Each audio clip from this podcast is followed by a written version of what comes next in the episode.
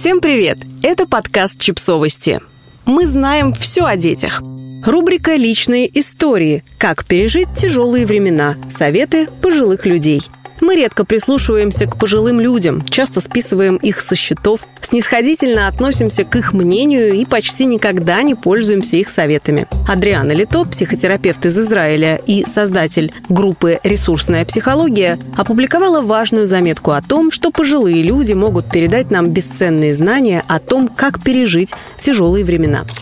Советы пожилых не панацея, но люди, пережившие глобальные кризисы, знают, о чем говорят. Эти советы могут стать поддержкой и дать надежду всем нам в эти трудные времена. Карл Пиллермер начал десятилетний проект по опросу пожилых американцев в 2003 году. Его исследование описано в книге 2012 года «30 уроков любви. Испытанные и верные советы». Свое исследование Пиллемер начал с предположения, что пожилые люди обладают бесценными знаниями о том, как хорошо пережить трудные времена. Средний возраст его собеседников был 77 лет, самому старшему было 108. Примерно тысяча из них пережили Великую депрессию, 1200 пережили Вторую мировую войну и 60 пережили пандемию испанского гриппа 1918 года. Он спросил их, основываясь на вашем опыте проживания кризисов, какой совет вы можете дать, чтобы пережить их?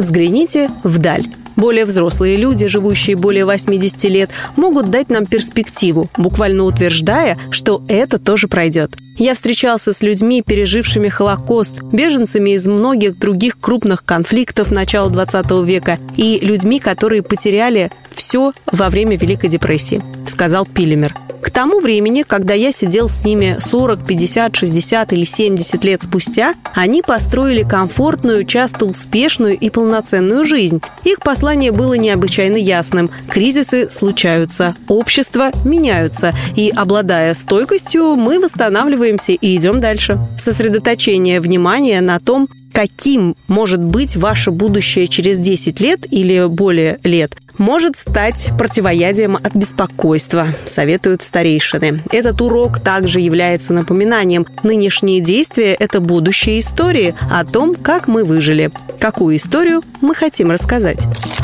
Будьте щедры. Если хочешь помочь себе, говорили эти люди, помоги другим.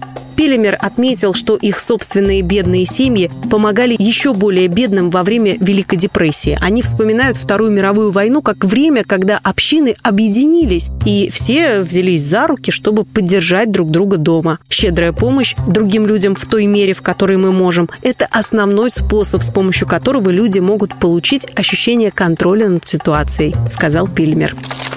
Не волнуйтесь. Вместо этого подготовьтесь. По словам Пилемера, большинство пожилых людей согласны. В лучшем случае беспокойство приводит к пустой трате времени. В худшем случае увеличивает страдания.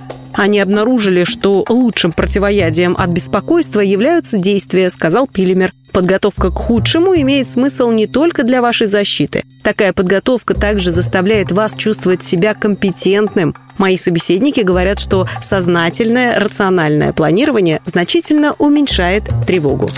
Наслаждайтесь маленькими ежедневными радостями. Последний урок, которым поделился Пилимер, заключался в том, как важно испытывать радость и наслаждаться маленькими ежедневными удовольствиями. Пожилые люди говорят нам, что позитивный настрой в кризисной ситуации зависит от мелочей. Чашка кофе, письмо от друга, даже любимая песня по радио, привычка уделять особое внимание этим событиям микроуровня формирует ткань счастья, которая ежедневно поднимает их вверх.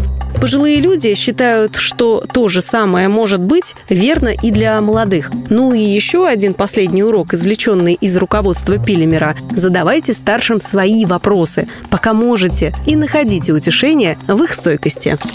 Подписывайтесь на подкаст, ставьте лайки и оставляйте комментарии. Ссылки на источники в описании к подкасту. До встречи!